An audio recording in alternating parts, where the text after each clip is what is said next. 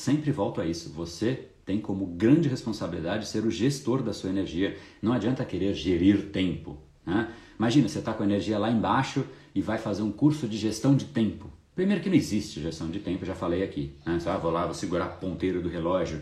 O tempo vai passar igualzinho, você gerindo ou não gerindo, cara. Tipo, tanto faz. Gestão de tempo é a maior mentira que existe. Você tem que gerir é você.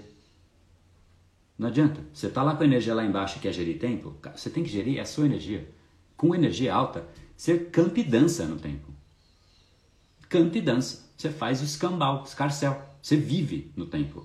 Com energia baixa, você não vive. Você fica largado no sofá. Então, se você esperava que eu fosse te dizer um truque para você resolver a sua, a sua preguiça, é só um sacode mesmo.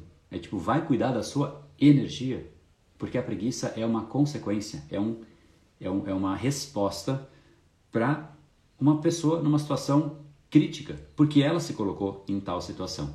E esse foi mais um dos episódios da série Brain Power Drop, uma pequena cápsula de reflexão oferecida além dos episódios regulares. Para aprofundar no assunto de hoje e aprender como entrar no estado mental da confiança, entre em brainpower.com.br/confiança.